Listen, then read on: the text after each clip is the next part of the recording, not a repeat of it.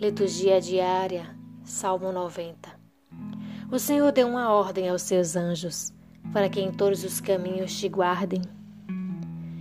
Quem habita ao abrigo do Altíssimo e vive à sombra do Senhor Onipotente, diz ao Senhor: Sois o meu refúgio e proteção, sois o meu Deus no qual confio inteiramente. Do caçador e do seu laço ele te livra ele te salva da palavra que destrói. Com suas asas haverá de proteger-te, com seu escudo e suas armas defender-te.